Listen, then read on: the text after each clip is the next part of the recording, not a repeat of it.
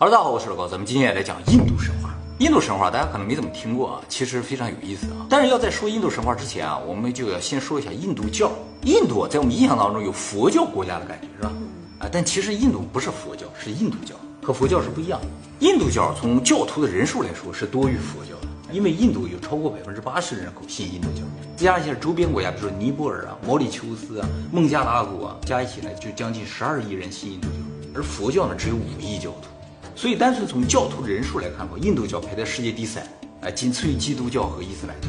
但是，印度教却不是世界第三大宗教，因为印度教过于集中在一个国家，知名度啊、影响力都不够。那么，印度教呢，起源印度一个非常古老的宗教，叫婆罗门教。这个婆罗门教现在已经不存在了，它已经变成印度教了嘛。但是有一个东西保留下来，就是种姓制度。印度种姓制度就是将印度的社会分成四个阶层，最上面一层叫做婆罗门，这一层呢就是最接近神的人，就是印度宗教和精神领袖这个阶层。种姓制度里边每个阶层做什么工作都是定好的，婆罗门从事教育、祭祀、占卜这些非常重要的工作。婆罗门是整个印度社会最高的一个阶层，所以呢享有很多社会福利，比如说婆罗门不需要交税。哎 那他们不是越来越富？没错，为什么他不需要交税？是因为在印度教中认为婆罗门啊是在前几代已经用他的虔诚把该还的债、什么该交的税都已经交完了，所以这一代就不用交了。而且呢，婆罗门是不会被处以死刑的，婆罗门压根儿就是不会受到肉体之刑，因为啊他们是神圣不可侵犯。而且呢，如果你送东西给婆罗门的话，你是会受到祝福的。你这个祝福会在这一辈子或者以后某一辈子里得到回应，就是说免税呗啊之类的，反 正就就是得到好处。所以所有人都会想向婆罗门送礼物，而送礼物里最好的东西就是土地。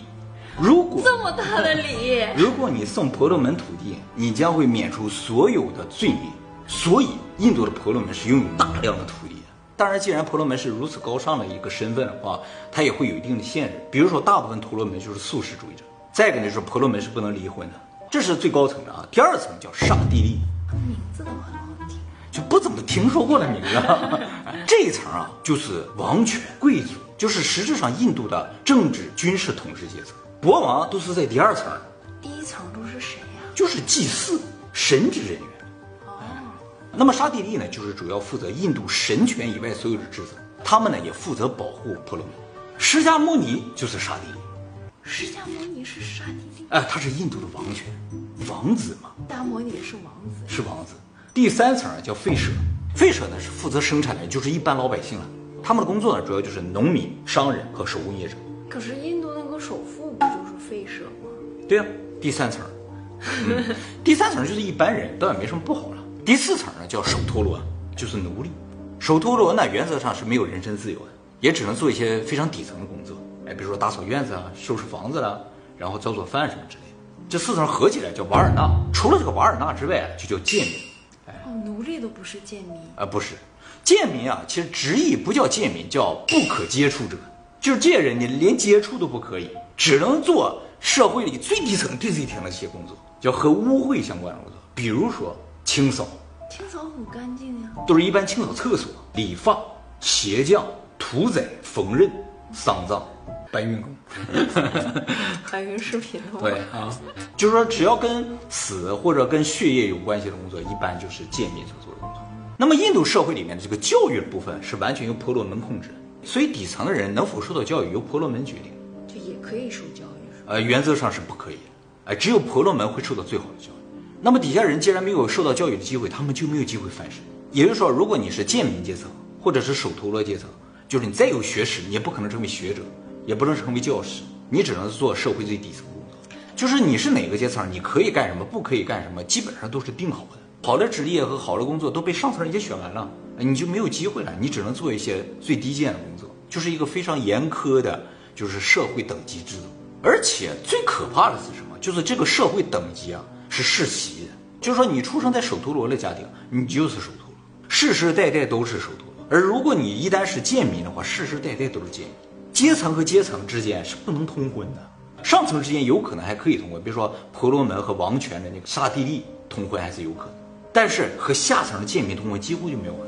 如果通婚不好，比如说你是首陀罗和婆罗门一旦通婚，通婚不好的话，你们俩都可能变成贱民。所以通婚并不是能够升级的手段，唯一升级的手段有一个，就是通过借一辈子的努力。因为你比如说一出生你就是贱民，反正你怎么努力你都不可能往上升的话，那你就不会努力了嘛。为了让你努力，告诉你，你只要这辈子努力，下辈子就有可能不是贱民，升到首陀罗，或者升到再往上一个阶层。就是说你这辈子做了很多好事儿，你就有可能升上去，但是不是这辈子的事儿，是下辈子，这辈子是不可能了。这就是印度教里的轮回。那我送给他土地呢？只能免除你所有的罪而已，并不能让你升级。就是你免除了罪的话，就能保证你下一辈子不降级。那还是应该送一下的。对啊，而且这也就说明你这辈子出生，别说是贱民，就说明你上辈子没有努力。哦，是这样一个意思，你只能接受这样一个命运。那么有一个事情，其实和这个种姓制度有很大的关系，就是大家都知道，印度是一个 IT 大国。嗯，在 IT 领域，不管是技术还是人才方面，全世界都是顶尖的。为什么印度的 IT 如此的发达？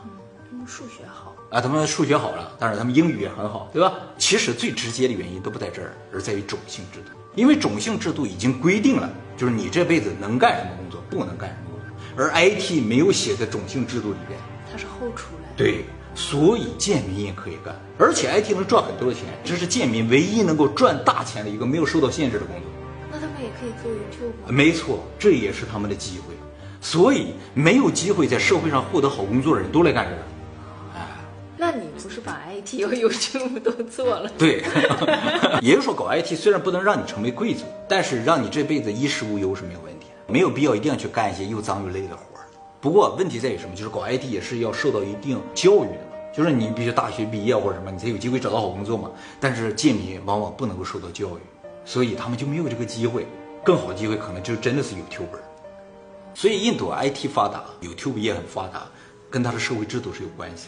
他们这个种姓制度不可以再往里添了，是吗？以前写成什么样？对，婆罗门也说了，这是我们几千年前传下来的东西，随便能改那可不行的。说这个活只能婆罗门干，完后来不停的把好活往里添，那就不行。那还是有很多漏洞的，还有很多机会啊。对，而且以后机会会越来越多了，哎。为什么种姓制度能够保留至今呢？就是因为啊，四千年前，就是印度最古老的一本书叫《离居吠陀》里边就已经记载了种姓制度。啊，就是说，我们印度从一开始就已经规定这个社会结构就是这样的。四千年过去了，想改也不是那么容易。再一个就是印度教已经规定了，就是说，如果谁敢动摇这个种姓制度，谁就将永世不得超生。永世不得超生什么意思？就是你一辈子不管怎么修炼，你都不可能升级了。所以没人敢碰这个地儿，就没有人敢反抗，没有人敢革命。历史上出现过一个敢反抗的人，就是释迦牟尼。释迦牟尼刹帝利嘛，他就觉得这种姓制度不好，因为他不是最高阶层，他觉得我们都是王权了，为什么上面还有个婆罗门呢？所以他就反这个东西，建立了佛教。佛教里边就没有种姓制度。哦，哎，他建立了佛教之后，在印度很快就流行开来了，因为大家都接受这个更好啊。那么这个婆罗门教就渐渐没落了，而婆罗门教后来找到了个机会反扑了，就是婆罗门教没有人气之后呢，他就开始融合印度本土的一些小的宗教，更接地气的东西，把这个东西融合起来，形成了现在的印度教。结果把佛教压着，佛教是没有任何政治意义的，它不能够用来控制人民，你知道吗？它不能够建立一个社会制度，它只是让人们不断的修行啊，升仙之类的啊，升佛了，超脱啊，轮回啊，往上升。不能够控制国家，所以佛教很快就被镇压。这就是为什么佛教是诞生于印度，却在印度没有扎根，把它赶出去了，流行到世界各地去了。当然，释迦牟尼他这个地位已经很高了啊，他这个反抗的主要原因就是他参透了人生，就是说这个世界啊，应该是不一样的，不应该是婆罗门教里所说的那样一个结构的。所以佛教和婆罗门教，也就是和现在的印度教，有很多根本思想是不一样的。那么印度教也是讲究轮回的嘛。就是讲究因果报应的啊，他这个轮回呢，就是说你这辈子做的事儿，将会在下一辈子得到报应。就是你这辈子做好事多，下辈子你可能就升级；如果你这辈子做坏事多了，我下辈子就得到坏的报应，在这辈子是不会报应的。就是为什么很多人说啊，他做了那么多坏事，为什么遭雷劈啊？这辈子不会遭雷劈了，下辈子会遭雷劈的。也就是说，你这辈子过上好日子，是因为你上辈子修的福；你这辈子如果没过好了，说明上辈子没努力啊。所以啊，人生啊就是这样不断在循环的，就是一辈子过了之后影响下一辈子，这也影响下辈子，不停的循环，在这循环之中不断上升，做了好事越来越多上升，最后脱离这个轮回，目的就是解脱，佛教也好，印度教也好，都是讲究要解脱，解脱是最终目的。但是这个修炼解脱的方法是不一样的。佛教里边要想解脱是靠冥想的，但是印度教不是靠冥想的，而是靠瑜伽。就是瑜伽其实是一种修行，现在我们作为健身运动了，哎，以前是一种升仙的修行方法。好，我们刚才给大家讲一下印度教啊，现在我们就讲一下从这个印度教来的印度神话。印度神话和其他宗教也一样，这个世界也是从一片混沌开始的。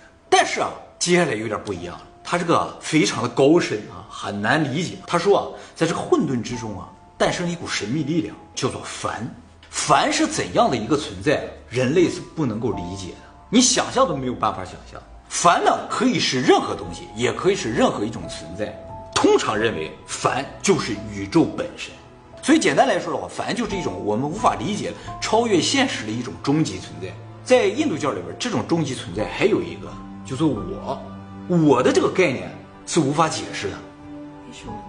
它呢，其实和梵是一个东西，但是在宇宙诞生的时候，它俩分离了。我和梵分离了。印度教的终极目标就是让我和梵重新合为一体。当我和梵融合的时候。我就能够理解梵了，然后就可以升为，是这样一个过程。哎，所以印度教讲的叫梵我合一啊。那么在这个神秘力量梵里面啊，起初呢就诞生了水，有了水之后，有一颗种子掉到这个水里，形成了一个金蛋，在这个蛋里面诞生了世界上第一个神，叫梵天，也就是印度神话里的创世神。这个创世神诞生的同时，这个蛋的其他部分就变成了宇宙万物。而这个诞生的世界不是无限的，它是有期限的，是按照一个固定的周期在循环的。也就是说，这个诞生的世界会毁灭，然后再重生，这个周期啊是八十六亿四千万年。地球的寿命不是九十啊？对，很奇怪，这对上差不多，就是差六亿年，差差六亿。但是我们这九十亿年是推算出来的，就是说我们地球现在已经诞生了四十五亿年，是我们猜的。印度教告诉我们，现在只诞生了四十三亿两千万年，而且呢，印度教中这个八十六亿四千万年不是瞎说的，人家是给出明确的计算方法。它怎么算是这样的？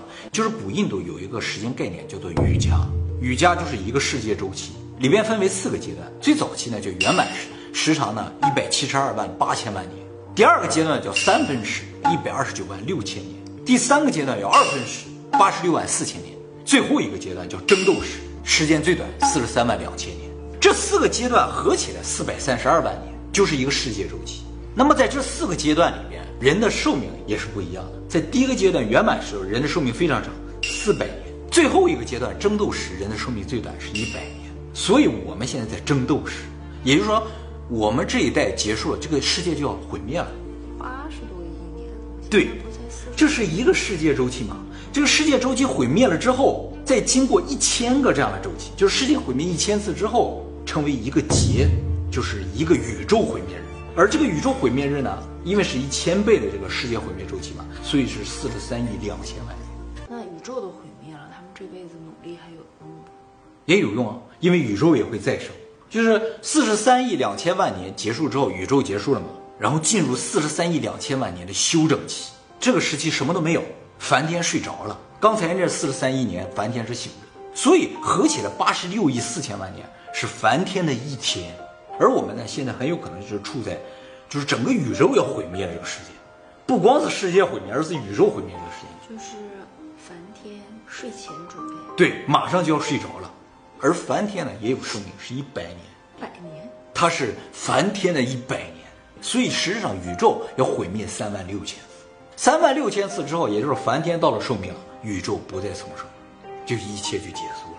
梵天其实就是梵的一个化身。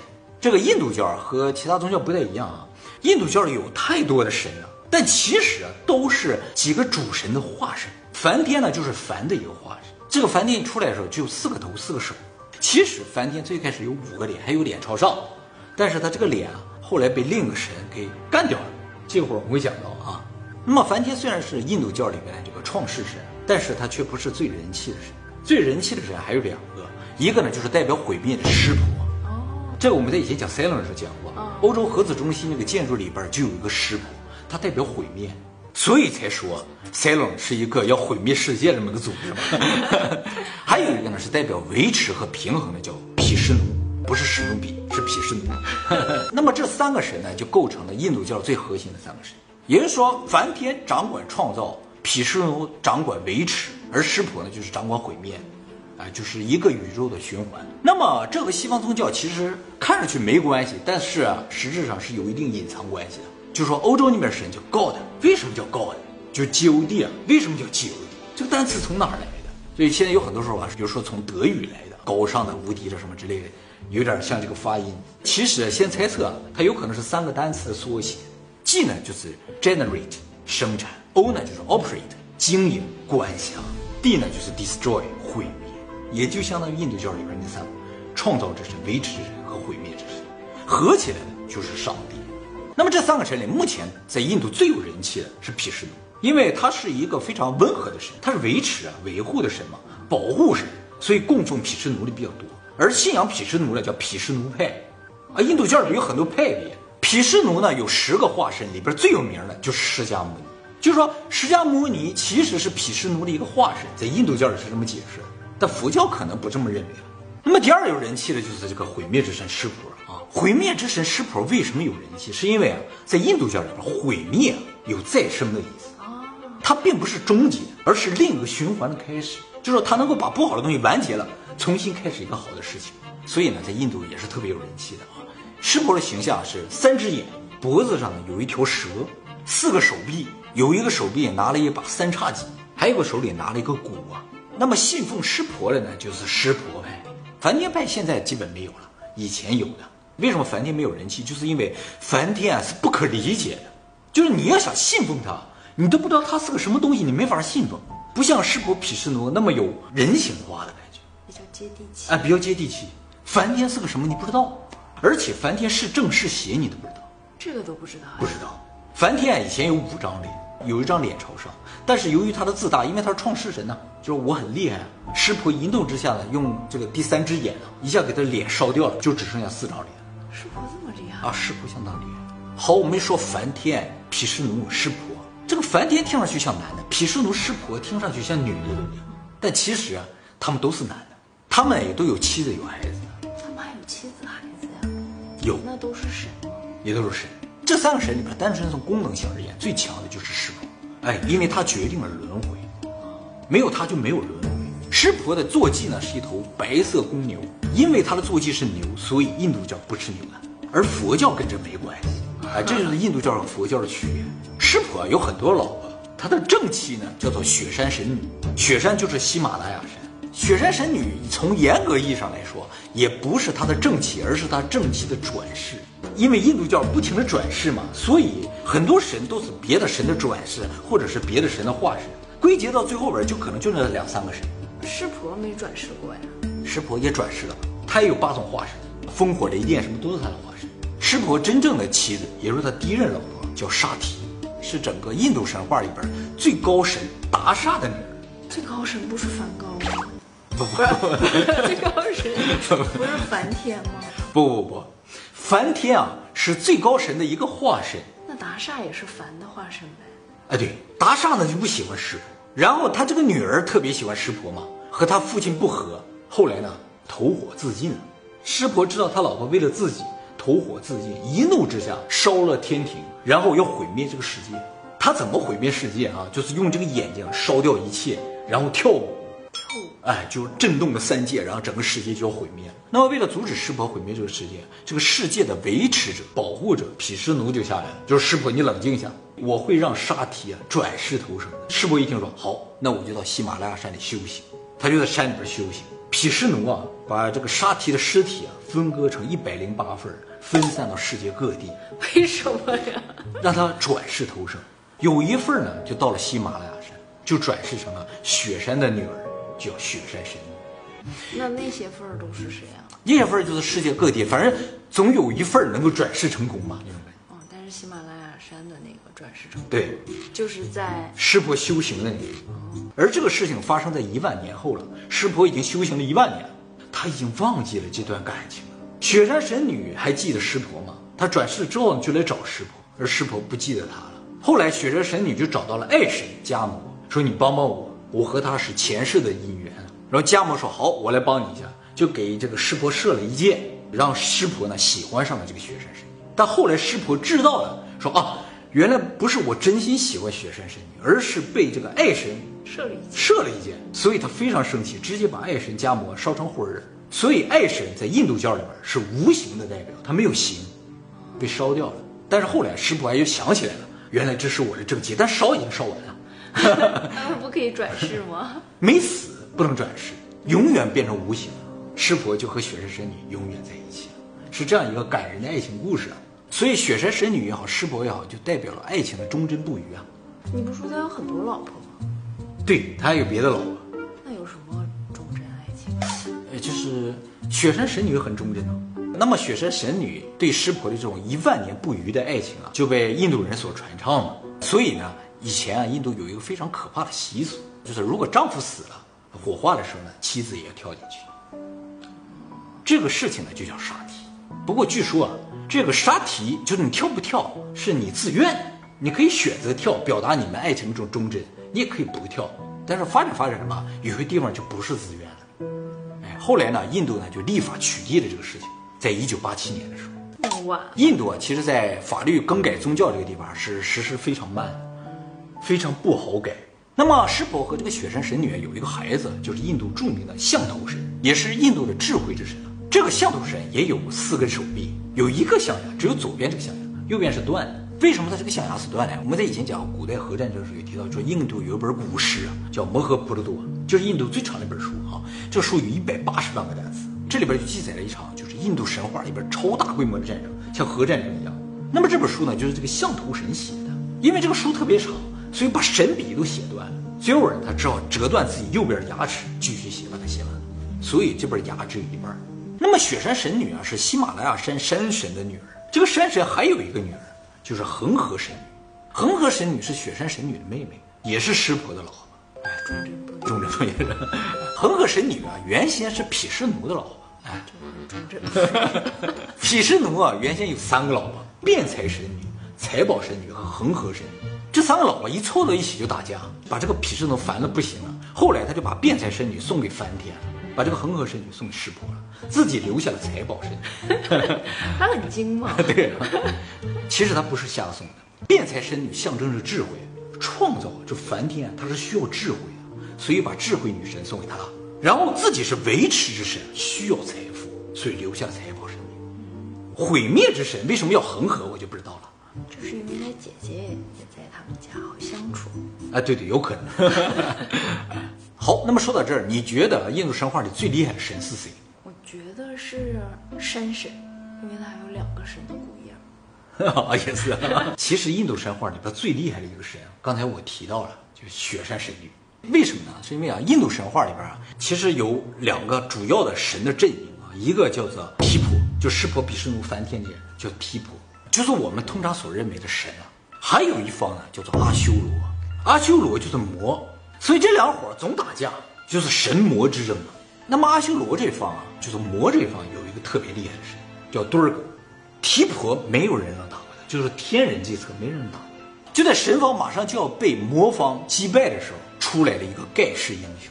这个神呢有十个手臂，一般神都四个手臂，他十个。